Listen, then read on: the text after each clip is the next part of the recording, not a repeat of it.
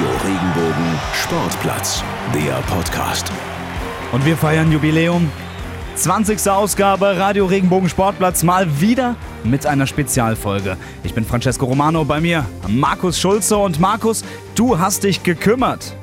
Ja, wir haben ein Thema gehabt, auch schon in der letzten Zeit war sehr präsent, Schiedsrichter. Klar, wir haben alle diese Bilder im Kopf, diese tätlichen Angriffe gegen Schiedsrichter und ich glaube, vor zwei Wochen haben wir schon mal gesagt, wir wollen uns jetzt einen schnappen und das haben wir auch gemacht, nämlich keinen aus der Bundesliga, einen von der Basis. Sven Gardo kommt vom VfR Mannheim und den habe ich mal abgegriffen nach einem Spiel. Da sind wir ins Clubhaus gegangen und haben Bierchen getrunken und haben gequatscht über das Leben als Schiedsrichter. Und das waren ganz, ganz viele Themen. Wir haben fast 40 Minuten gesprochen. Das war länger als geplant, aber es war ein sehr offenes und ehrliches Interview mit ihm und war viel klare Kante dabei, definitiv. Er hat über seine persönlichen Erfahrungen gesprochen. Den ein oder anderen Vorfall gab es da auch schon und das Gesamtbild, das er aktuell von der Situation hat, das hört sich nicht ganz so rosig an. Wir haben leider im Fußball das Problem, dass viele den Schiedsrichter als Freiwild ansehen. Ich gehe sogar noch einen Schritt weiter und sage, Fußball ist die Sportart, wo dem Schiedsrichter am wenigsten Respekt entgegengebracht wird von allen Sportarten schlechthin. Man sieht es nicht im Handball, man sieht es nicht im Basketball, man sieht es nicht im Eishockey oder sonst irgendwo. Man sieht es nur im Fußball. Da muss man sich die Frage stellen, warum ist es so? Ja, dann sind wir noch auf die Rolle des Badischen Fußballverbands eingegangen und an dem samt Präsident Ronny Zimmermann lässt Sven Gardo kein allzu gutes Haar. Ich habe auch schon leider sagen müssen, dass ich äh, gerade von einem Verbandspräsidenten, der auch DFB-Vizepräsident ist und auch dort noch dann der Zuständige für die Schiedsrichter mehr erwarten kann und muss. Und natürlich wollen wir dann auch den Verband zu Wort kommen lassen. Der hat sich durchaus betroffen gezeigt von der Kritik. Ich habe dann mit Rüdiger Heiß telefoniert, der ist Mitglied des Präsidiums. Auch interessant, er erklärt ein paar Dinge aus der Sicht des Verbands. Der ist froh über das Feedback, aber mit der Kritik kann er nicht ganz leben. Grundsätzlich kann ich das gar nicht nachvollziehen, die Kritik an der Stelle, weil äh, der Verband ist ja nicht Ronny Zimmermann alleine, also der Badische Fußballverband ist halt äh, der Präsident alleine. Die Entscheidungen, die meisten Entscheidungen äh, werden in den, äh, in den Ausschüssen vorbereitet, in den Fachausschüssen, Schiedsrichterausschuss, Spielausschuss. Von, von dem her äh, ist das total falsch, wenn man, wenn man jetzt behauptet, äh, Ronny Zimmermann will in eine Richtung äh, den Verband beeinflussen. Nee, der Verband ist ein demokratisches Gremium. Der Ronny Zimmermann ist nicht der Alleinherrscher des Bayerischen Fußballverbandes. Ja, also es wird kontrovers diskutiert, ein spannendes Thema, beleuchtet von zwei Seiten. Ich würde sagen, Markus, wir halten jetzt mal die Klappe und lassen die Akteure sprechen. Wir fangen an mit Sven Gardo, danach kommt Rüdiger Heiß. Euch viel Spaß und falls ihr etwas zu diesem Thema sagen möchtet, nutzt gerne unsere Kanäle. Ihr erreicht uns über Facebook und Instagram. Da einfach den Radio Regenbogen Sportplatz suchen. Und jetzt Klappe zu, Affe tot, los geht's. Der Gast der Woche. Ja, gerade eben war er noch auf dem Sportplatz hier auf der Sportanlage vom ASV Vollenheim. Jetzt sitzen wir hier im Clubhaus gemütlich bei einem Bierchen. Sven Gardo vom VfR Mannheim, der Schiedsrichter. Erstmal herzlich willkommen bei uns beim Radio Regenbogen Sportplatz. Erste Frage, wie lief's Spiel gerade? Ja, das Spiel lief äh, sehr angenehm. Es war ein, ein, ein, sehr enges Spiel, muss ich sagen, äh, bis äh, zehn Minuten vor Schluss. Und ähm, dann hat der Heimverein nochmal alles rausgeholt, was ging und hat dann auch das Spiel letztendlich ähm, verdient gewonnen. Und äh, für mich ist es immer wichtig, wenn ich als Schiedsrichter vom Platz gehe, dass man äh, nicht Zielscheibe ist oder äh, dass man äh, sagen muss, äh, man ist Thema. Und äh, ein guter Schiedsrichter ist äh, immer dann gut, wenn man nicht über ihn spricht. Und das ist mir immer wichtig. Und von daher, ja, war ich zufrieden mit dem heutigen Spiel. Ich habe gerade eben schon gesagt, du bist beim VfR Mannheim da auch Abteilungsleiter der Abteilung Schiedsrichter. Seit wann pfeifst du denn und wie bist du überhaupt dahin gekommen? Also ich bin jetzt äh, seit 1994 Schiedsrichter, also äh, 25 Jahre. Äh, ich habe meine Schiedsrichterprüfung damals äh, in meinem Heimatort absolviert, äh, habe dann äh, für den Fußballverband Brandenburg quasi als Schiedsrichter angefangen. Ähm, ja, wie kam ich als Schiedsrichter äh, oder wie wurde ich Schiedsrichter? Ähm, wahrscheinlich wie die meisten von uns. Äh, es war einfach der Bedarf da. Und äh, da ich dem Fußball sowieso verbunden war, ähm, war für mich eigentlich äh, die Entscheidung relativ schnell getroffen, äh, dass ich dann äh, Schiedsrichter wurde.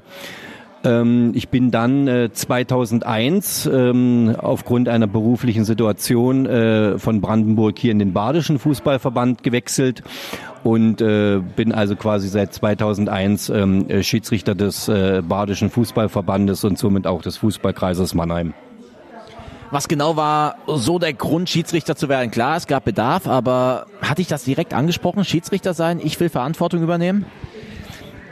Also, ähm, ich muss ganz ehrlich sagen, am Anfang nicht. Ähm, für mich war wirklich der, der tragende Pfeiler damals, äh, dem Fußball weiterhin äh, verbunden zu bleiben. Und äh, da ich das nicht als Spieler machen konnte, habe ich gesagt, okay, äh, dann äh, werde ich Schiedsrichter und äh, habe damit im Prinzip meine Verbundenheit äh, zum äh, Fußball zum Ausdruck, Ausdruck gebracht. Und ähm, im, im Nachhinein muss ich aber sagen, ähm, gerade was das, äh, was der Punkt äh, Verantwortung angeht. Ähm, ich wurde ja vor kurzem mal gefragt, äh, was so die Komponente war, warum ich Schiedsrichter wurde. Und da muss ich sagen, es ist zum einen die, die sportliche Betätigung, aber auch zum anderen gerade diese Übernahme von Verantwortung. Und äh, das macht eben die Sache als Schiedsrichter aus und deshalb kann ich sagen, äh, war es eigentlich meine, eine meiner besten Entscheidungen, äh, Schiedsrichter zu werden im Nachhinein. Das hört man doch sehr, sehr gerne, vor allem vor dem Hintergrund, wenn man sieht, was die letzten Wochen, Monate einfach so passiert ist auf den Sportplätzen, gerade im Amateurbereich. Ich frage dich jetzt einfach mal, liest du aktuell gerne Zeitung? Also ich muss sagen, äh, ich lese eigentlich nicht aktuell Zeitung, weil ich grundsätzlich nicht so viel Zeitung lese. Aber ähm, die Vorkommnisse, äh, was das Thema Schiedsrichter angeht, äh, entnehme ich ja nicht nur der Zeitung, sondern äh, aufgrund dieses ganzen äh, medialen Interesses aus dem Fernsehen, aus dem Radio, aus Facebook, ähm, Instagram und was es alles geht. Also dieses äh, Thema Social Media ist ja äh, präsent bei diesem Thema. Da braucht man gar nicht so viel Zeitung lesen.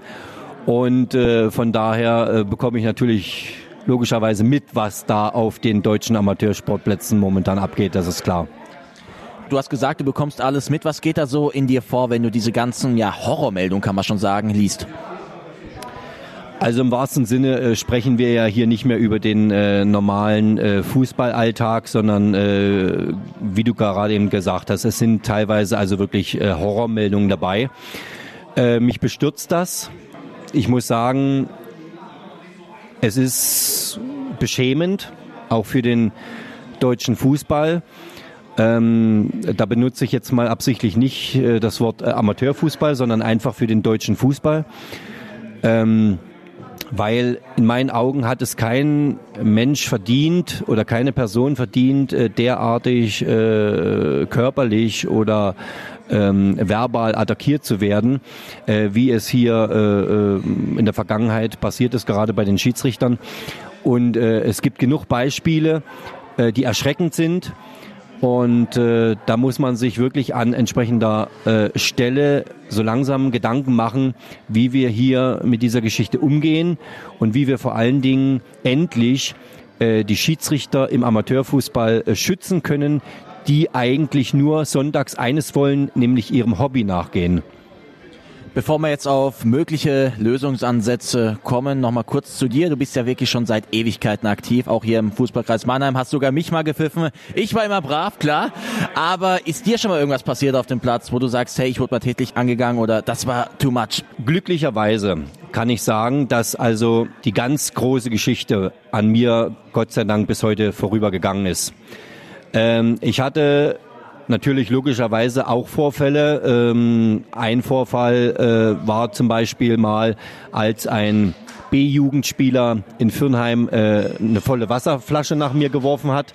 Dieser Spieler ist dann auch nachträglich für, glaube neun Monate gesperrt worden, äh, musste sich auch zivilgerichtlich verantworten dafür.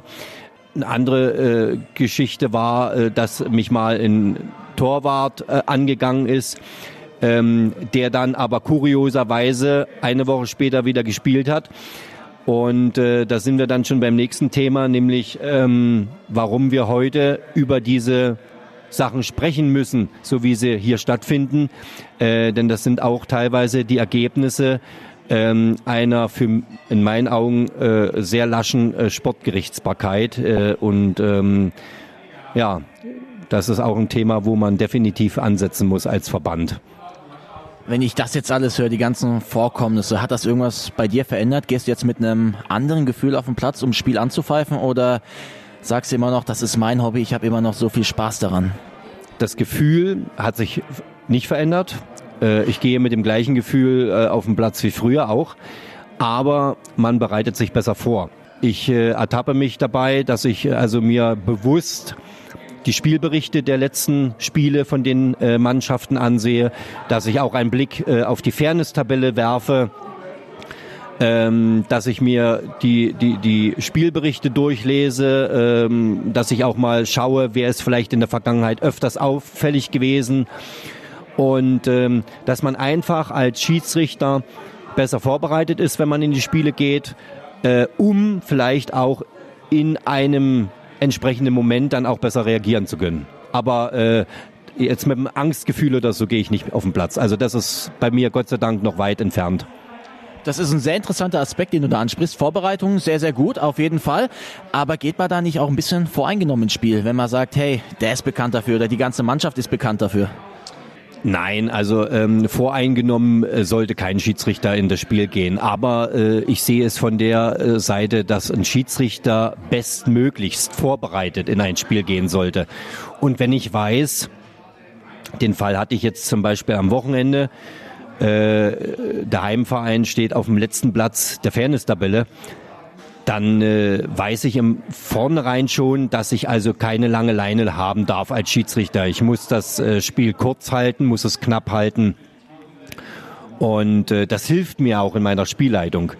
Und ähm, ja, und von daher äh, muss ich sagen, also die Vorbereitung ähm, für den Schiedsrichter ist extrem wichtig heutzutage, gerade aus, äh, auf, aus äh, Blickwinkel dieser ganzen Geschichten, äh, die da in der äh, letzten Zeit äh, vorgefallen sind.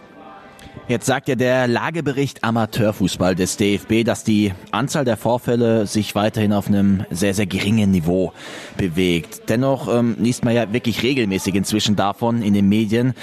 Denkst du, die Intensität ist gestiegen, deswegen liest man davon, oder ist die Anzahl wirklich gestiegen?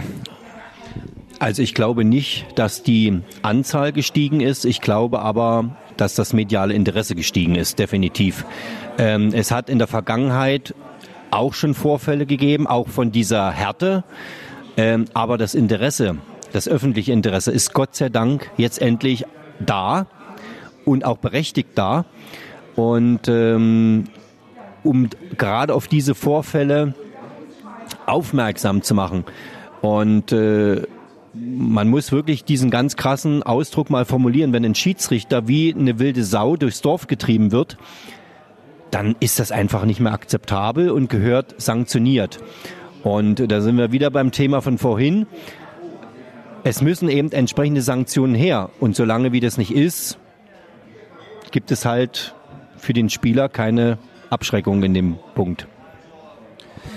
Ich denke mir immer so, ich schaue mir Handball an. Handball sehr körperbetonter Sport. Viele, viele Zweikämpfe, die gibt's ja bei weitem nicht so im Fußball, gerade in der Intensität. Die raufen sich da um, geben sich danach die Hand, helfen sich hoch. Bei Schiedsrichterentscheidungen, gut, wird ab und zu diskutiert, aber das hält sich sehr, sehr im Rahmen. Jetzt schaue ich mir den Fußball an und das ist wirklich das krasse Gegenteil. Was macht denn den Fußball im Vergleich zum Handball oder anderen Sportarten so anfällig? Ich sehe ja auch andere Sportarten. Äh, und gerade wenn man sich mal ein Handballspiel anguckt, wenn man Basketball sieht oder beim, beim Rugby zum Beispiel ist es ja ganz entscheidend. Rugby ist ja ein äh, Spiel, wo es ja eigentlich nur auf die Knochen geht. Aber im Endeffekt ist es so, Schiedsrichterentscheidungen zu kritisieren sind in diesen Sportarten einfach tabu. Und äh, im Rugby ist es so krass, dass also im Prinzip man direkt für eine, äh, ja, für eine, äh, bei einer Kritik, für eine Schiedsrichterentscheidung äh, äh, vom Platz gestellt wird. Undenkbar im Fußball. Und ähm, wir haben leider im Fußball das Problem, dass viele den Schiedsrichter als Freiwild ansehen. Ähm, ich gehe sogar noch einen Schritt weiter und sage, Fußball ist die Sportart, wo dem Schiedsrichter am wenigsten Respekt entgegengebracht wird von allen Sportarten schlechthin. äh, weil man sieht es nicht im Handball, man sieht es nicht im Basketball, man sieht es nicht im Eishockey oder sonst irgendwo, man sieht es nur im Fußball. Und ähm, da muss man sich die Frage stellen, warum ist es so? Ich könnte jetzt einfach mal in die Trickkiste greifen und könnte sagen, ja, ähm, wir legen vielleicht auch die Regel falsch aus, weil äh, wenn man sich jetzt mal das, äh, das äh, Regelwerk ansieht, da steht ja explizit drin, jeder Spieler, der gegen eine Entscheidung äh, äh, reklamiert, wird verwarnt. Da muss ich mir die Frage stellen, setzen wir das so um? Nein, setzen wir nicht so um.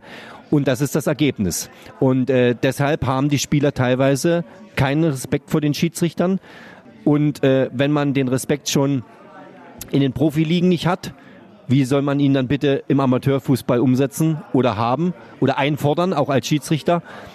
Das ist das Problem, was wir hier haben. Du hast was sehr Interessantes gerade angesprochen, die Profiligen. Wenn wir es da oben nicht haben, wie soll es dann da unten funktionieren? Ich bringe jetzt mal ein Beispiel. Holger Bartstuber, ich zitiere, hat die Schiedsrichter als Muschis bezeichnet. Wir haben gerade noch gesprochen, Sebastian Kehl ist auch mal den Schiedsrichter tätlich angegangen. Das ist ja so ein schlechtes Beispiel auch für Kinder. Es schaut ja wirklich jeder zu. Definitiv, definitiv. Und es ist teilweise für mich als Schiedsrichter unglaublich, was in den Profiligen gepfiffen wird. Weil ich mir sage, wir gucken samstags abends Profifußball.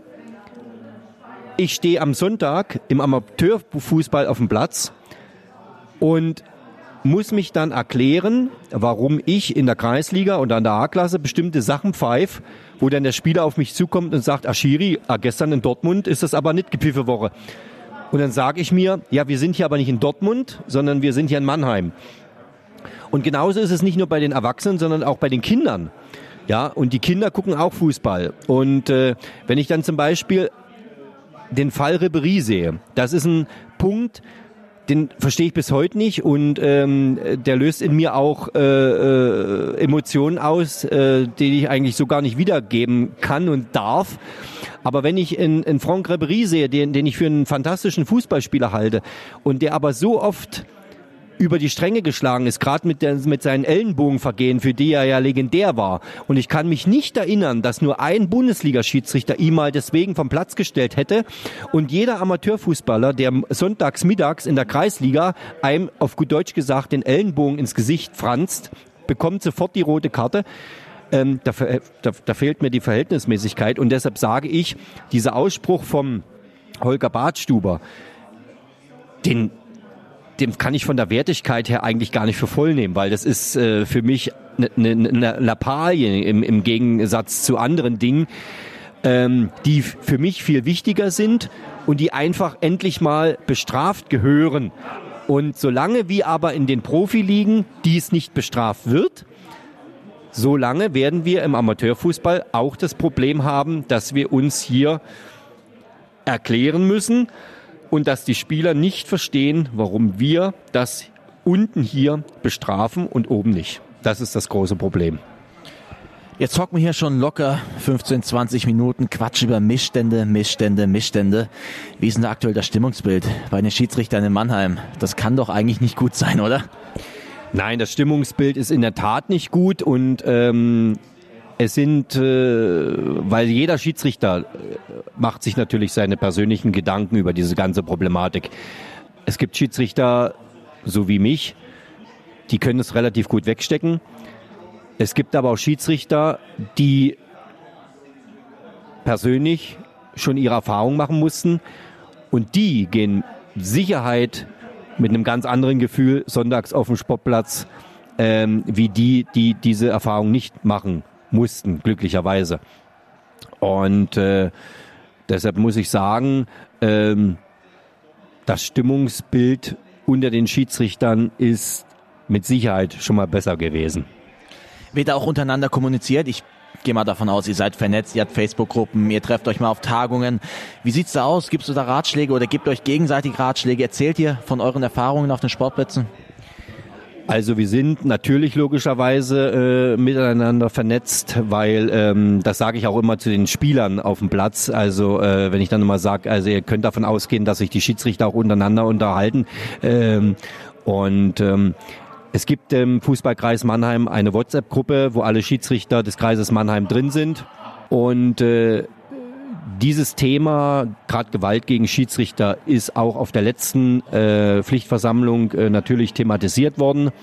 Der große Tenor war, sich natürlich logischerweise nicht verrückt machen zu lassen, äh, aber auch nichts zu beschönigen oder klein zu reden.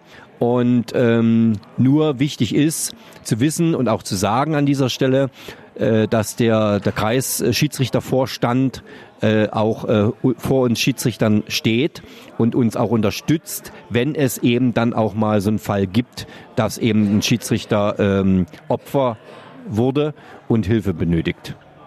Jetzt mal Butter bei der Fische. Klar, es kommen ein paar Fälle raus, aber gibt's insgeheim noch viel, viel mehr, wo sich ein Schiedsrichter sagt, hey, ich habe jetzt keinen Bock, den Bericht da anzufertigen. Hey, ich weiß, da hängt ein riesen Rattenschwanz noch hinten dran.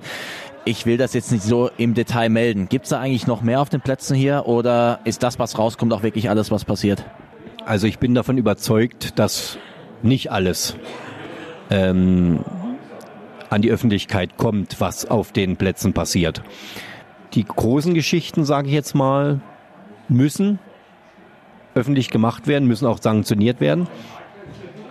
Aber ich denke, es gibt sicherlich auch diese gewissen Bagatellfälle, wo ein Schiedsrichter sagt, nee, komm, also wegen so einem Zeug setze ich mich jetzt nicht nochmal eine Stunde an den PC und schreibe einen Sonderbericht. Normalerweise muss man jede sportliche Verfehlung verfolgen, ist eigentlich meine persönliche Meinung. Aber man muss auch hier ein bisschen die Verhältnismäßigkeit sehen. Sprechen wir hier über Angriffe auf Schiedsrichter, dann gibt es für mich keine Alternative. Und äh, da sind wir auch angehalten als Schiedsrichter, also wirklich Verfehlungen, egal welcher Art, egal von welcher Seite, zu melden. Äh, klar, die Mühlen malen immer langsam, auch in Mannheim. Das ist ganz einfach so. Aber nichts tun ist der falsche Weg. Und deshalb bin ich auch der Meinung, lieber einmal mehr melden, wie einmal zu wenig. Jetzt haben wir über viele Umstände gesprochen, die eigentlich nicht zu tolerieren sind. Du bist erfahren, du bist seit Ewigkeiten hier im Business. Dann haben wir natürlich noch die ganz Jungen, die jetzt gerade erst damit anfangen, die jetzt ihre ersten Schritte machen als Schiedsrichter. Du bist Abteilungsleiter beim VfR Mannheim als Schiedsrichter im Schiedsrichterwesen. Kommen doch mal die Jungen auf dich zu und sagen, hey, ich habe echt keinen Bock mehr auf den ganzen Kram. Wir haben natürlich auch als VfR Mannheim äh, in der Vergangenheit äh, Schiedsrichter verloren, die genau aus diesem Grund aufgehört haben. Das ist auch der Grund gewesen, warum wir über eine lange Zeit als VfR Mannheim bewusst darauf verzichtet haben, äh, Anwärter zum Neulingskurs zu schicken. Weil die äh, Quote derer, die unmittelbar nach Ablegen der Schiedsrichterlizenz wieder aufgehört haben, einfach zu hoch war. Äh, wir haben jetzt nach langer, langer Zeit erstmalig mal wieder beim letzten Schiedsrichter-Neulingskurs ähm, einen Absolventen gehabt, der ist auch glücklicherweise noch dabei, aber er kämpft. Und da muss ich wirklich sagen, er kämpft. Äh, ich habe ein Spiel mir persönlich anschauen können äh, von ihm. Man ist als Verein, und das ist das große Problem, man ist als Verein einfach nicht bereit, den neuen Schiedsrichtern auch die entsprechende Zeit zu geben. Weil man muss ja eins wissen, äh, als neuer Schiedsrichter ist natürlich die, ich sage jetzt mal, die Quote der falschen Entscheidungen noch relativ hoch. Und äh, man ist nicht bereit, dies mitzutragen als entsprechender Verein. Wenn ich mich an meine Zeit erinnere, wo ich Schiedsrichter wurde, ich meine, gut, ich muss sagen, ich habe relativ spät erst angefangen, ich wurde mit 17 Schiedsrichter.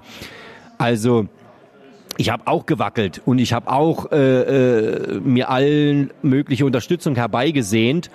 Und bei uns gab es damals auch keine Paten, so wie es heute ist und so weiter. Und ähm, deshalb ich kann das verstehen. Und ähm, wir sind alle angehalten, diese Kollegen zu unterstützen. Und ich werde auch alles in meiner Macht äh, äh, Stehende tun, diesen Kollegen, den wir hier gewonnen haben, äh, weiterhin zu unterstützen, dass er bei uns bleibt. Aber ähm, die Quote ist nach wie vor sehr hoch. Und äh, wenn du aus einem Kurs kommst, wo du, sagen wir mal, vielleicht 15 Absolventen hast, dann kannst du davon ausgehen, dass du im Endeffekt vielleicht zwei oder drei Schiedsrichter hast, die dann hängen bleiben. Und es ist einfach zu wenig. nochmal jetzt auf den jungen Kollegen oder generell auf junge Kollegen sprechen zu kommen. Jetzt kommt so einer zu dir, ist relativ neu. Klar, er macht Fehler. Ist ganz normal am Anfang, hast du auch gesagt. Bekommt aber bei jedem Fehler auf den Deckel. Was empfiehlst du denen, dass die Motivation nicht weggeht? Das ist doch ein Mammutakt. Der bekommt jede Woche bei jedem Spiel gefühlt auf den Deckel. Das ist natürlich ein Unding, aber es passiert. Es ist eine Mammutaufgabe in der Tat, äh, Neulinge äh, an der Stange zu halten. Wichtig ist es, also ich hab, muss sagen, äh, es relativ einfach, weil wir sind beim VfR Mannheim eine relativ große Schiedsrichtergruppe. Und äh, es ist ja nicht nur der Schiedsrichter, der samstags auf den Platz geht und sein Spiel pfeift, sondern es ist eine Abteilung. Das heißt also, wir machen ein Grillfest, wir machen Ausflüge, wir machen Kinoabende, wir machen Weihnachtsfeier, wir machen Bowlingabend, alles Mögliche. Und über diese Geschichten hältst du dann den Schiedsrichter am Laufen, mehr oder weniger. Und äh, du begleitest ihn auch. Du sagst auch, hörst zu, wenn du Probleme hast, ich gehe mal mit. Ja, oder du nimmst ihn mal komplett aus dem Spielbetrieb raus und sagst, jetzt winkst du mal nur drei, vier Wochen mit drei, mit zu dritt, dass er auch mal ein ganz anderes Gefühl bekommt und nicht immer nur alleine auf, auf dem Platz steht. Und äh, ich habe jetzt auch den aktuellen Fall mit dem Kollegen, äh, der den Spielabbruch bei dem Rheinau Derby hatte, der ja aus dem hessischen Fußballverband zu uns kam vor wenigen Monaten und der heute sagt, es war die beste Entscheidung, zum VfR Mannheim zu gehen, weil er in, gerade in dieser kurzen Zeit so viel Feedback, so viel ähm, gelernt hat, ja, wie in den Jahren, wo er vorher Schiedsrichter war, nicht. Und das zeigt mir eigentlich immer, dass der Weg der richtige ist, den wir eingeschlagen haben. Jetzt haben wir viel über Probleme gesprochen. Probleme, Probleme, Probleme. Wir wollen hier nicht nur über Probleme sprechen, sondern vielleicht auch über Lösungsansätze, die wir aufzeigen können. Vielleicht eher du, weil du da mehr in dem Metier drin bist als ich. Was gäb's denn für Lösungsansätze? Das Ergebnis, über das wir heute sprechen müssen, leider. Äh, das ist nicht erst seit heute und das ist auch nicht erst seit gestern, sondern das war ein Prozess, der sich über viele Monate und Jahre hinweg angebahnt hat. Uns muss es gelingen, dass eben entsprechende sportliche Vergehen auch entsprechend sanktioniert werden. Dass also der Spieler sich im Vorfeld schon bewusst sein muss, was im Nachhinein auf ihn zukommt. Das hat man in der Vergangenheit eindeutig versäumt. Es wurden eben nicht die Urteile gesprochen, die man sich gewünscht hätte. Kann ich einen aktuellen Fall aus meiner Laufbahn nennen, wenn ein Torwart, ein Schiedsrichter tätlich angeht und eine Woche drauf wieder spielt, dann ist irgendwas schiefgelaufen. Ja, und wenn man dann nachfragt bei der Spruchkammer und das heißt dann, ah ja, die hatten ein Gnadengesuch eingereicht, weil die haben nur einen Torwart und haben dafür eine höhere Geldstrafe bezahlt, dann ist das für mich kein, kein Lösungsansatz. Also uns muss es hier gelingen, wirklich auch Exempel zu statuieren, damit also wirklich sich der Spieler im Nachhinein zweimal überlegt, mache ich das jetzt oder mache ich es nicht? So, und die Strafen müssen auch wehtun. Ja, weil wir sprechen hier über körperliche Attacken gegen Schiedsrichter, also müssen die Strafen auch wehtun. Weil es tut dem Schiedsrichter weh, wenn er attackiert wird, also muss es auch dem Spieler wehtun, wenn er gesperrt wird. So, natürlich kann man jetzt aber auch nicht hergehen und kann sagen, man tut jetzt alles auf die Sportgerichtsbarkeit abwenden. Äh, man muss jetzt sich mehrere Faktoren ins Boot holen. Verband, Sportgerichtsbarkeit, aber auch die Vereine und auch uns Schiedsrichter. Denn nur zusammen ähm, werden wir aus dieser Misere herauskommen. Gerade was die Vereine angeht, finde ich diese speziellen Schulungen, die der Verband anbietet für die Platzordnerobleute, ganz hervorragend. Ähm, für die Schiedsrichter werden bestimmte Lehrgänge angeboten, Stresssituationen besser zu handeln. Trainer können sich schulen lassen. Das sind alles Situationen, die darauf schließen, dass man verstanden hat, worauf es ankommt. Aber es kann nicht einer für alles verantwortlich gemacht werden und es kann nicht einer alle Probleme lösen. Das geht nur in, im Verbund und es geht nur zusammen. Und deshalb sind wir alle gefordert, Verband, Vereine und auch Schiedsrichter. Kommen wir nochmal kurz auf den Fall des Torhüters zu sprechen. Das war ja dein persönlicher Fall. Das hast du mitbekommen. Der durfte eine Woche, anderthalb Wochen danach wieder spielen, direkt. Das ist ja eine komplette Untergrabung der Autorität eines Schiedsrichters. Denkt man da auch irgendwie ans Aufhören, weil man dann sich selbst sagt, hey, es bringt ja eh alles nichts, was ich hier mache? Jeder andere Schiedsrichter hätte sich wahrscheinlich mit dem Gedanke befasst, muss ich mal ehrlich zusagen. Ich hatte den Gedanken nicht, glücklicherweise. Aber man fragt sich in dem Moment, äh, werden wir Schiedsrichter geschützt oder ausreichend geschützt? Und die Frage musste ich mir damals klipp und klar mit einem Nein beantworten. Was macht das in dir? Ähm, das bestürzt mich. Und äh, man fragt sich in dem Moment natürlich, äh, was muss passieren, damit ein Schiedsrichter geschützt wird. Und ähm, ja, ich konnte mir die Frage bis heute nicht beantworten, warum damals so entschieden worden ist. Man hat mir zwar die Frage von Verbandsseite her beantwortet, aber ich persönlich konnte mir die Frage nicht beantworten und äh, bis heute nicht. Und äh, ich finde es auch ein Stück weit schockierend, dass man von Verbandsseite damals so entschieden hat. Kommen wir mal auf den Verband zu sprechen. Hier zuständig ist ja der Badische Fußballverband. Inwiefern kommt denn da Unterstützung für die Schiedsrichter? Gerade vor dem Hintergrund, dass da ja der Präsident Ronny Zimmermann ist, auch DFB-Vizepräsident und zuständig für das Schiedsrichterwesen. Also da kann man doch einiges erwarten, oder?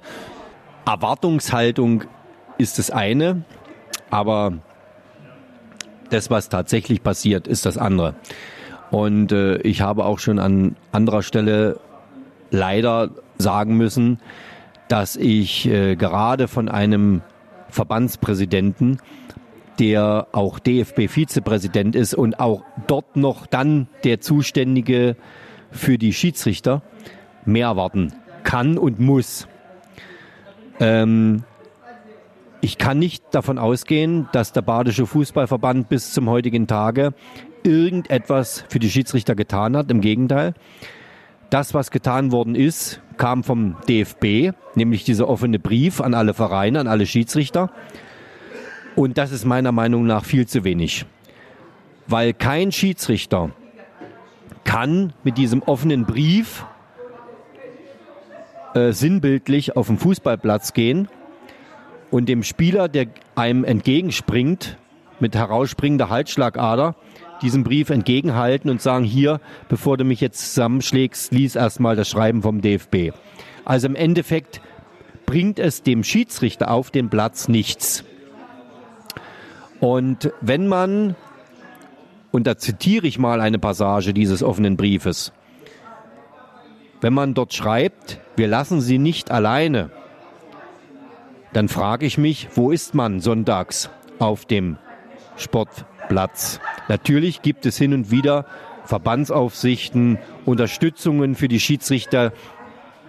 Aber die Unterstützung kommt immer erst dann, wenn bestimmte Fälle passiert sind, wenn es zu Spielabbrüchen kam, wenn es zu körperlichen Attacken gegen Schiedsrichter kam, dann ist die Unterstützung da.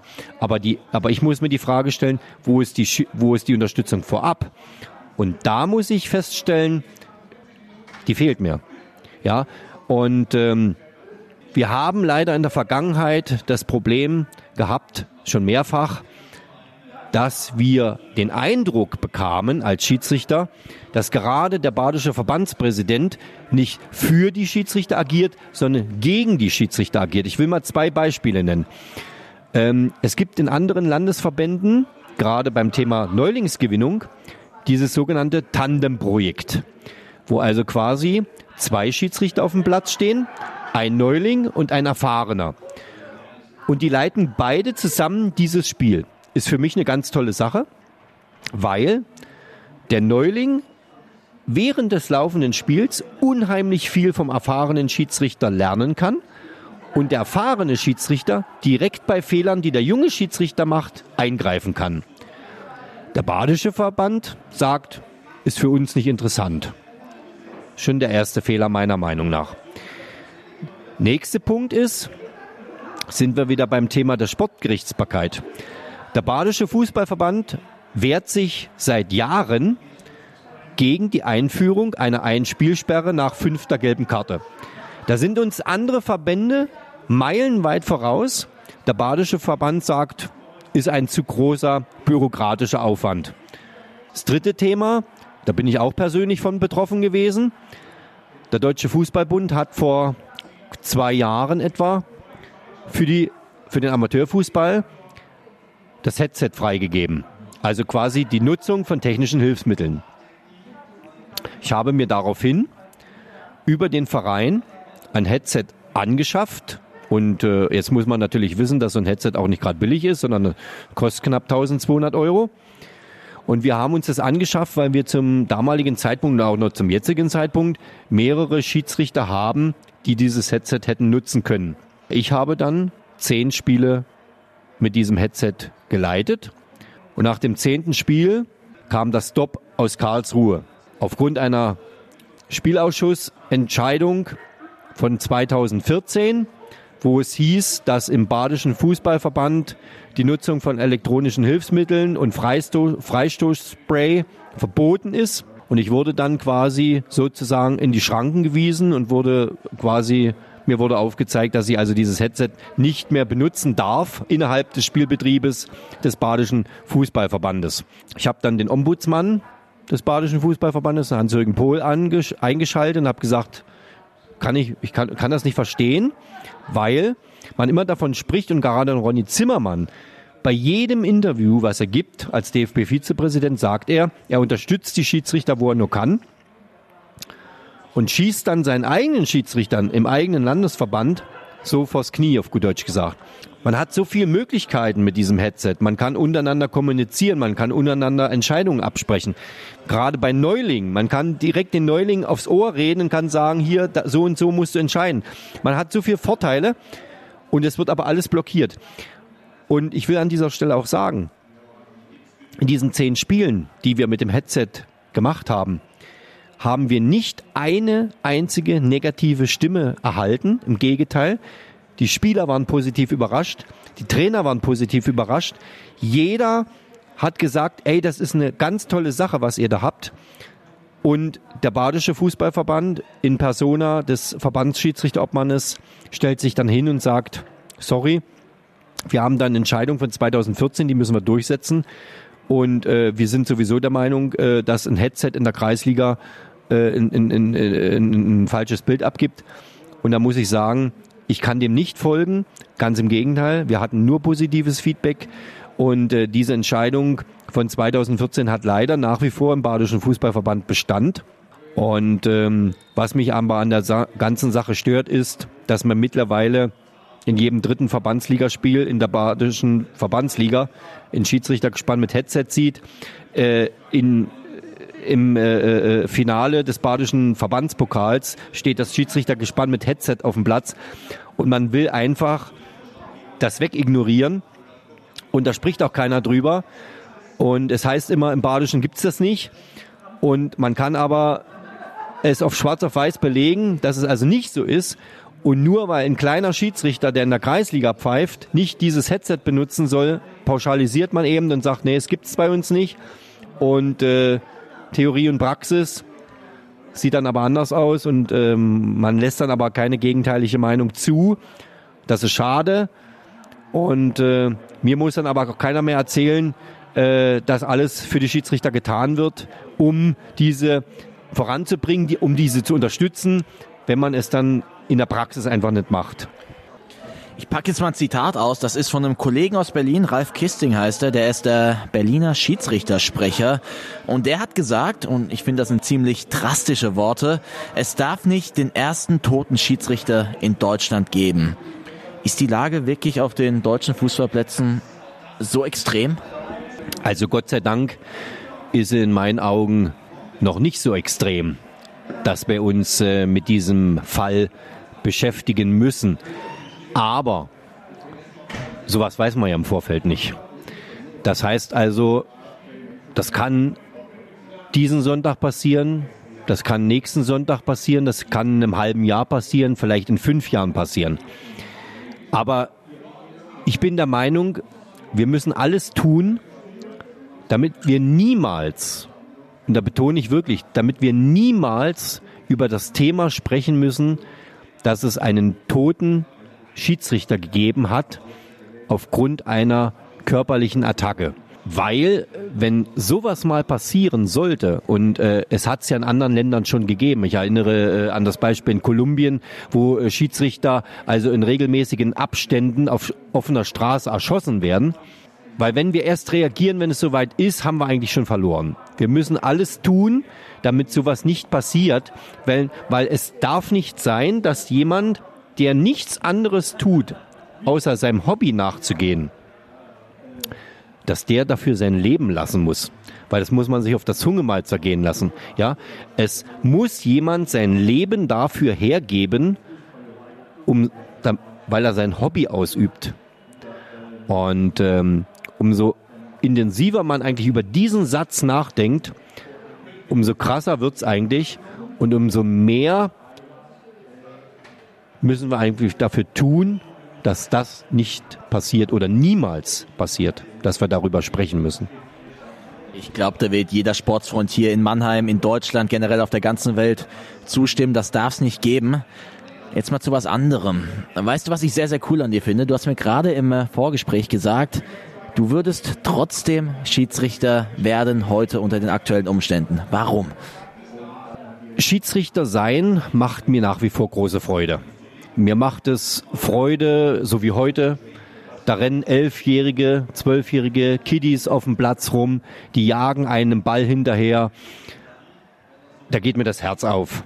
Ja, genauso, wenn ich ähm, Spiele im aktive Bereich pfeife, äh, richtige heiße Derbys. Das sind Spiele, da erinnert man sich als Schiedsrichter lange Zeit daran und äh, man sieht die glücklichen Momente.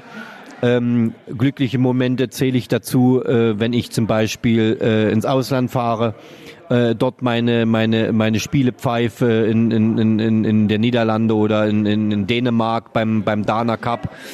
Wenn ich genau diese Momente sehe und erleben darf, dann sage ich mir, das wiegt für mich viel mehr wie vielleicht ein Spiel, wo man mal ein Negativerlebnis hat. Und Gott sei Dank habe ich nicht so viele Negativerlebnisse.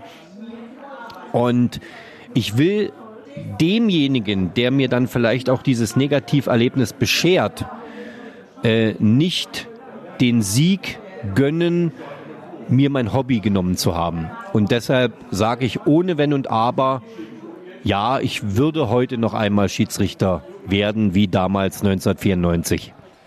Das ist verdammt schön zu hören, vor allem bei dir auf dem Instagram-Account sieht man auch, jedes Schiedsrichterbild hat den einen Hashtag Bestes Hobby und ich denke, wenn das so bleibt, ist das auf jeden Fall sehr, sehr zufriedenstellend und ich würde das Interview auch sehr gerne positiv abschließen, weil wir jetzt über wirklich viele negative Aspekte gesprochen haben. Ja, halt doch mal einfach ein Plädoyer für das Schiedsrichter sein. Warum lohnt es sich, da auf den Platz zu gehen und das Spiel zu leiten? Was, was bringt dir das? Was gibt dir das? Vielleicht hört jetzt ein Junge zu, der hat sich jetzt durch die letzten 30, 40 Minuten gekämpft und sagt, hey, macht doch vielleicht irgendwie Spaß. Was erzählt der Sven? Ja, was erzählt der Sven? Also der Sven erzählt, dass es auf alle Fälle Sinn macht, Schiedsrichter zu werden, wenn man äh, ein Kollektivmensch ist, wenn man gern in der Gruppe ähm, arbeitet, weil es entsteht ja oftmals das Bild, dass Schiedsrichter Einzelkämpfer sind. Das stimmt ja nicht. Äh, wir haben allein in Mannheim, ich wüsste jetzt nicht die genaue Zahl, aber definitiv über 200 Schiedsrichter. Äh, beim VfR Mannheim sind wir derzeitig 15. Also der Schiedsrichter ist eigentlich niemals wirklich alleine. Natürlich, klar, er hat Spielleitungen zu absolvieren, wo er alleine ist. Die habe ich auch.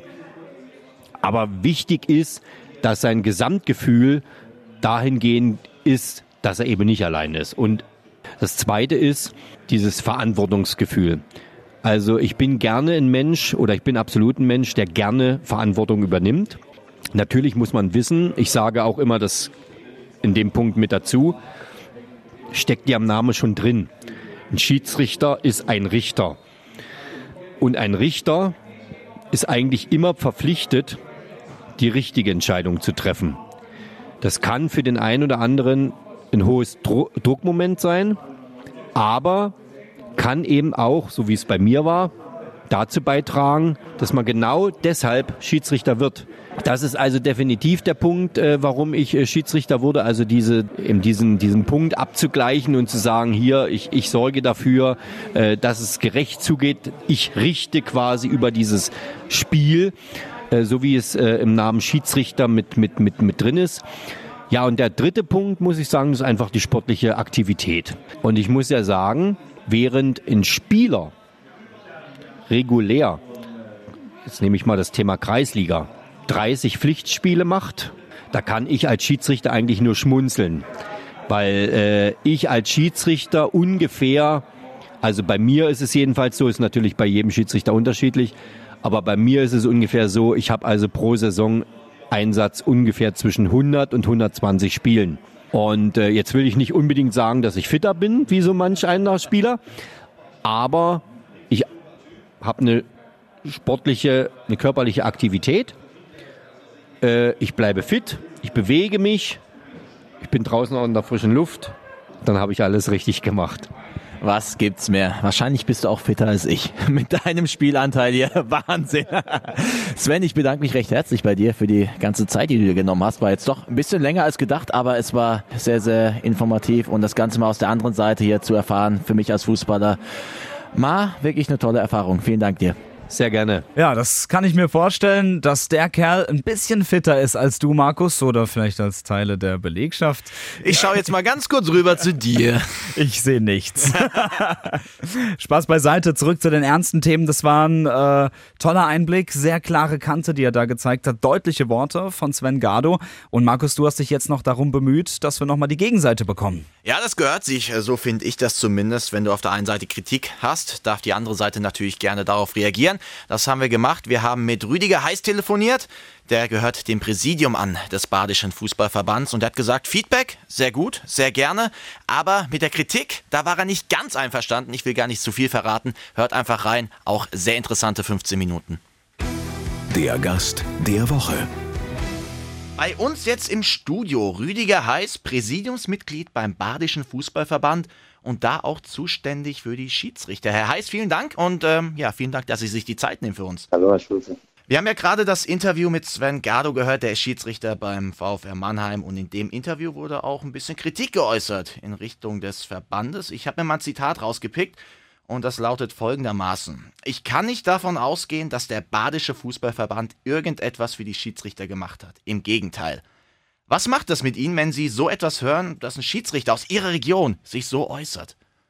Ja gut, das, das, das macht uns schon, schon irgendwie betroffen, ist ja ganz klar man, ich stelle jedem frei, zunächst mal seine, seine äh, Meinung zu äußern. Das ist richtig, nur man muss es halt schon ein bisschen relativieren. Wenn das heißt, wir machen nichts, dann stimmt das eine ganz äh, richtig. Äh, deshalb bin ich auch dankbar, dass wir heute auch die Möglichkeit haben, uns da äh, Stellung dazu zu beziehen. Absolut, das war uns auch sehr, sehr wichtig. Nicht nur, dass wir eine Seite hier darstellen, sondern auch die zweite Seite, eben die Seite des Verbands. Unter anderem wird ja auch der Präsident Ronny Zimmermann kritisiert. Wenn man sich die Personalie ein bisschen genauer anschaut, ist auch DFB-Vizepräsident da zuständig für das Schiedsrichterwesen. Können Sie da die Kritik auch nachvollziehen, dass er mehr machen müsse? Man müsse mehr von ihm erwarten. Grundsätzlich kann ich das gar nicht nachvollziehen, die Kritik an der Stelle, weil äh, der Verband ist ja nicht Ronny Zimmermann alleine, also der Badische Fußballverband ist halt der Präsident alleine. Die Entscheidungen, die meisten Entscheidungen äh, werden in den, äh, in den Ausschüssen vorbereitet, in den Fachausschüssen, Schiedsrichterausschuss, Spielausschuss, Jugendausschuss, dort wo sie eben äh, präsent sind und werden dann in den Vorstand gebracht. Und Ronny Zimmermann ist ein Vorstandsmitglied wie jeder andere auch. Also äh, von, von dem her äh, ist das total falsch, wenn man, wenn man jetzt behauptet, äh, Ronny Zimmermann wird in eine Richtung äh, den Verband beeinflussen. Nee, der Verband ist ein demokratisches Gremium da werden alle Entscheidungen von unten bis nach oben dann gebracht. Zum Schluss muss halt der Vorstand entscheiden, das ist auch richtig so. Aber der Ronny Zimmermann ist nicht der Alleinherrscher des Bayerischen Fußballverbandes. Sie haben es ja gerade eben schon gesagt, Sie können das so nicht stehen lassen, dass der Verband nichts mache für die Schiedsrichter. Vielleicht können Sie mal kurz erzählen, was machen Sie denn konkret für die Referees? Äh, die erste äh, Aktion, die wir gemacht haben, war zunächst mal festzustellen, wo die, äh, wo die Knackpunkte sind. Da konnte man einfach anhand von unseren Fairplay-Reports, die wir so ungefähr um die 1000 pro Jahr von unseren Mitarbeitern bekommen, ob das Ehrenamtliche sind, ob das Halbamtliche sind, auch von Vereinsmitarbeitern, haben wir versucht, ein Bild uns zu machen, äh, was das liegt, dass diese Eskalationen manchmal überschritten werden. Äh, wir konnten aber aus den Fairplay-Reports eigentlich nichts Wichtiges rauslesen. Also es ist ganz vielfältig, das sind viele, viele Dinge, die mit hineinspielen. Und äh, ja, deshalb bringt es auch nichts, wenn wir uns auf eine Sache konzentrieren, sondern es ist ein Zusammenspiel von, von vielen, vielen äh, Begebenheiten.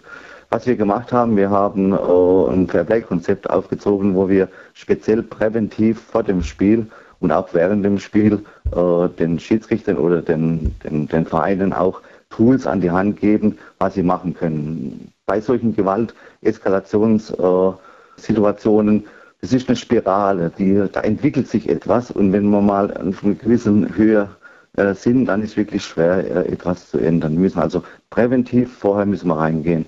Und dieses Fairplay-Konzept sagt uns halt äh, oder den Vereinen, äh, welche Möglichkeiten sie haben, eben diese, äh, dieser Gewaltspirale entgegenzutreten. Das war eine Sache. Die andere Sache sind wir im ständigen Dialog mit unseren Vereinen.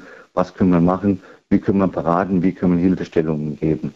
Äh, auch die Schiedsrichter jetzt gerade im Kreis Mannheim haben in der letzten äh, Ausschusssitzung, ihrer letzten Schiedsrichtervollversammlung, haben sie fast zwei Stunden mit den Schiedsrichtern diskutiert.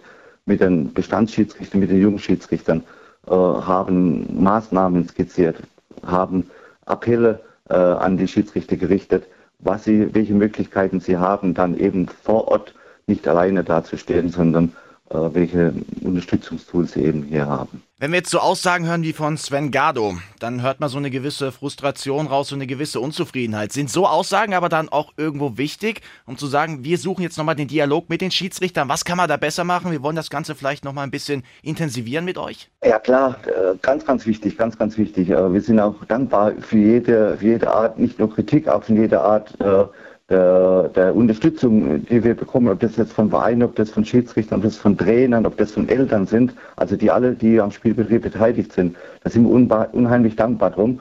Äh, nur es muss halt auch umsetzbar, es muss halt auch machbar sein. Wir haben im Jahr rund 35.000 Spiele. Das heißt, äh, das, was für den Kreis Mannheim gilt, gilt eben dann auch für den Kreis Bischofsheim oder für den Kreis Pforzheim, äh, gilt auch für die C-Klasse genauso wie für die Verbandsliga. Und das ist eigentlich ja, das Schwierige an der ganzen Sache. Lassen Sie mich mal kurz im Kreis Mannheim bleiben. Ich habe mir vor ein paar Tagen mal den Mannheimer Morgen durchgelesen und Harald Schäfer, der ist da auch zuständig für den Fußballkreis Mannheim, hat gesagt, auch von seinen Emotionen kann es vorkommen, dass es zu Gewalt gegen Schiedsrichtern, Gegenspielern oder gar Zuschauern kommt. Wie finden Sie die Aussage? Bei ein paar Schiedsrichtern kam das eher sehr unglücklich an. Kann ich mir auch gut vorstellen, dass es unglücklich äh, ankam. Äh, muss es auch vielleicht aus dem Kontext heraus sehen. Ich war jetzt nicht dabei, okay. äh, was vorher oder was nachher gefallen ist. Also äh, ist natürlich schon unglücklich, will keiner. Aber ich glaube, vielleicht was er sagen wollte, ohne jetzt äh, mit Harald Schäfer noch persönlich nochmal persönlich gesprochen äh, zu haben. Was er sagen wollte, war bestimmt, ja, dass, dass eben in der Gesellschaft so, so, so, eine, so eine Stimmung da ist, die, die manche Exzesse vielleicht äh, erklären. Dann wollen wir das mal so stehen lassen. Wenn man jetzt hier die letzten Wochen einfach durch Zeitung blättert oder online Social Media, gibt es ja einiges, hm. dann liest man immer wieder von diesen tätlichen Angriffen. Zuletzt auch hier in der Verbandsliga Rheinland-Pfalz gab es da was. Wie präsent hm. ist das Thema aktuell im Badischen Fußballverband? Wie viele Fälle gibt es da? Kann man da was sagen? Gibt es da Statistiken dazu? Also tätliche Angriffe hatten wir in dieser Saison äh, keine, also verbale Angriffe ja, aber tätliche Schiedsrichter jetzt äh, ähnlich in Rheinland-Pfalz oder in Hessen angegangen wurde. Mhm. Da haben wir nichts. Äh, Spielerbrüche haben wir einige, das ist wichtig. Äh, teilweise äh, Spielerbrüche, die nicht nur auf Schiedsrichter, sondern auch auf Zuschauersumfeld haben, wo der Schiedsrichter dann gesagt hat, es macht keinen Sinn mehr äh, mhm. weiterzumachen. Aber das Thema ist präsent bei uns, natürlich ist das präsent. Äh, wir sprechen jede Sitzung, sprechen wir darüber. Lassen Sie uns mal chronologisch durch ein paar Forderungen gehen, die der Herr Gardo im Interview erwähnt hat. Unter anderem zentraler Punkt war die Forderung nach härteren Strafen für Akteure, die den Schiedsrichter tätlich angehen. Was ist denn aktuell bei Ihnen die Höchststrafe für so einen Fall? Also äh, es gibt alle Möglichkeiten äh, nach oben, ist alles gegeben. Ist die Frage halt der Verhältnismäßigkeit. Also wir, wir, wir können von Spielerschuss, von Mannschaftsausschluss äh, nach alles, ist nach oben ist praktisch keine Grenze gesetzt. Wir können, können alles machen. Wir können den Mann ausschließen wir können die Mannschaft ausschließen, wir können den Verein absteigen. Also sind alle Eskalationsstufen äh, sind da möglich. Also da gibt es nach oben keine Grenze. Das heißt, ein Spieler könnte auch konkret mal lebenslang gesperrt werden. ausgeschlossen könnte, werden. Könnte passieren, ja. Könnte Das könnte passieren. werden. Die Frage ist eben nach der Verhältnismäßigkeit. Macht es auch Sinn oder was hat man erreicht, wenn man den Spieler ausschließt? Äh, Also wir sind auch hier präventiv, wäre es vielleicht nicht besser, mit dem Mann sich zu unterhalten, ins Gespräch zu gehen und fragen, warum ist das passiert und ihm vielleicht eine Hilfe anzubieten, wie es eben im Zivilstrafrecht auch ist, dass man, dass man sagt, okay, äh, das war ein Fehltritt, alles klar, aber du bekommst eine Chance, wenn du eben bestimmte Maßnahmen durchläufst. Mhm. Wäre das vielleicht ein, ein besserer Ansatz, wie zu sagen, nee, du spielst nicht mehr mit. Äh, wenn es natürlich nicht mehr geht, geht es nicht mehr, ist klar. Aber wie eine Totalstrafe wäre vielleicht besser zu sagen, äh, wir wollen mit dir in, in, in die Kommunikation gehen und dir Maßnahmen anbieten. Wenn man sich aktuell bei den Schiedsrichtern umhört, sagen viele, die Strafen sind aktuell zu lasch. Würden Sie dem zustimmen oder sagen Sie, die Strafen, die bei Ihnen im Verband ausgesprochen werden, sind absolut in Ordnung und entsprechen der Relation? Also ich würde sagen, die Strafen sprechen im größten Teil der Relation. Äh, zu lasch muss man sich genau angucken, was, was ist passiert. Äh, grundsätzlich sind da unsere Sportgerichte unabhängig. Äh, und da halten wir uns normalerweise auch äh, raus, weil die sollen ihr Urteil machen. Dafür haben wir unsere Experten dort auf der Seite. Mhm. Wir sind die Spiel die Spielbetriebsexperten und das Sportgericht ist eine unabhängige Gruppe wie im, Zivil, äh, im zivilen Bereich auch. Man kann immer in jeder Strafe, ob das eine Woche, zwei Wochen, drei Wochen sperren, wenn Sie mit dem Verein sprechen, wenn Sie mit dem Spieler sprechen, wenn Sie mit dem Schiedsrichter sprechen, werden Sie immer zwei Meinungen kommen. Eine sagt, das muss mehr sein, der andere sagt, das muss weniger sein. Das ist, liegt einfach auch in der Natur der Sache. Im Gro, im großen Schnitt liegen wir ganz gut mit unseren Strafen und die entsprechen auch äh, der Rechtsprechung der anderen Landesverbände. Also hier liegen wir nicht äh, weit von den anderen Landesverbänden entfernt. Dann würde ich gerade zum Abschluss noch zwei Sachen aus dem Interview aufgreifen, die mich persönlich auch ein bisschen interessiert haben. Technische Hilfsmittel bei Schiedsrichtern. Warum dürfen denn Schiedsrichter in der Kreisliga kein Headset benutzen? Das würde mich mal sehr Ja. In Baden. In Baden, also genau. der DFB hat es erlaubt, Genau. äh, die technischen Hilfsmittel. Auch hier äh, keine Entscheidung des Präsidenten, sondern eine Entscheidung des Verbandsschiedsrichterausschusses. 2014 war die erste Anfrage, wir haben es 2016 dann äh, noch einmal im Spielausschuss noch einmal konkretisiert. Wir sind der Meinung, unsere Fachleute, Schiedsrichterausschuss, Spielausschuss, äh, wir sind der Meinung, dass wir äh, dadurch ein falsches Bild der Schiedsrichter in der Kreisliga widerspiegeln. Wir haben auch Meinungen, Meldungen von Vereinen, äh, wenn mal ein Schiedsrichter mit Headset äh, gepfiffen hat, dass ich gesagt habe, was soll das? Äh, die sollen klare Anweisungen, klare Gestik, klare Körpersprache geben, dass wir es auch verstehen, was gepfiffen wird. Äh, für die Schiedsrichterausbildung sagen wir auch, dass ein Headset nicht förderlich ist. Die Jugendschiedsrichter, die sollen klare Körpersprachen haben, klare Zeichensetzungen haben, dass auch der Zuschauer, dass die Eltern, dass die Trainer, die Betreuer klar erkennen, okay, das war jetzt ein Abseits.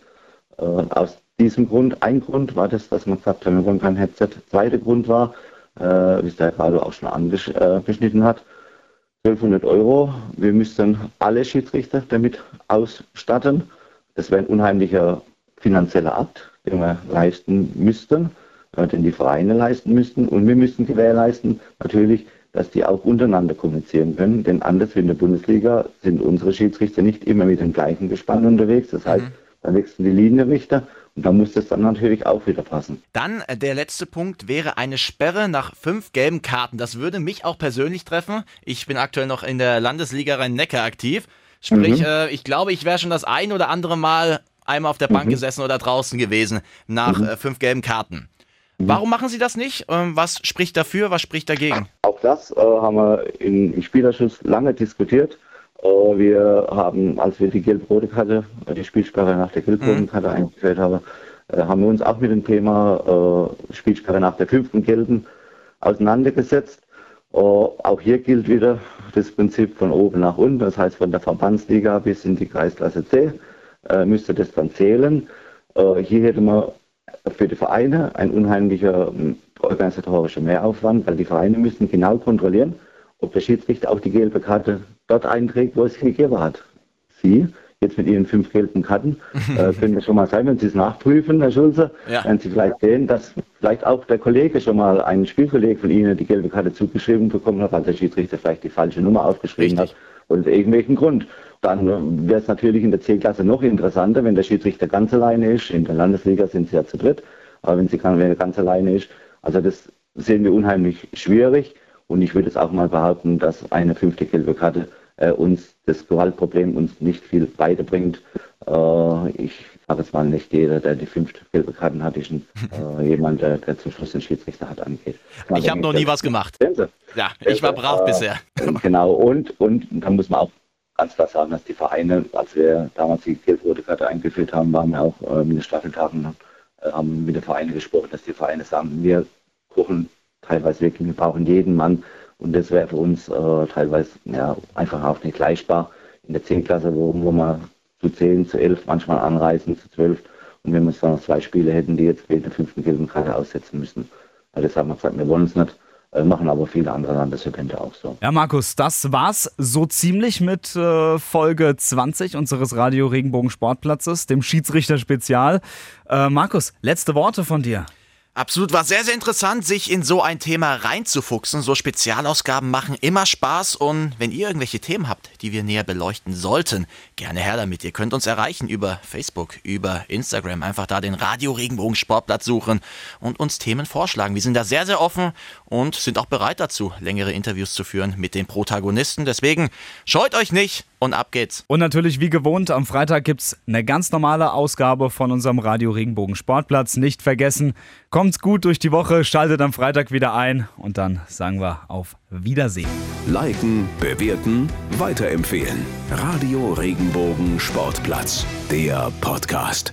Wenn dir der Podcast gefallen hat, bewerte ihn bitte auf iTunes und schreib vielleicht einen Kommentar. Das hilft uns sichtbarer zu sein und den Podcast bekannter zu machen. Dankeschön.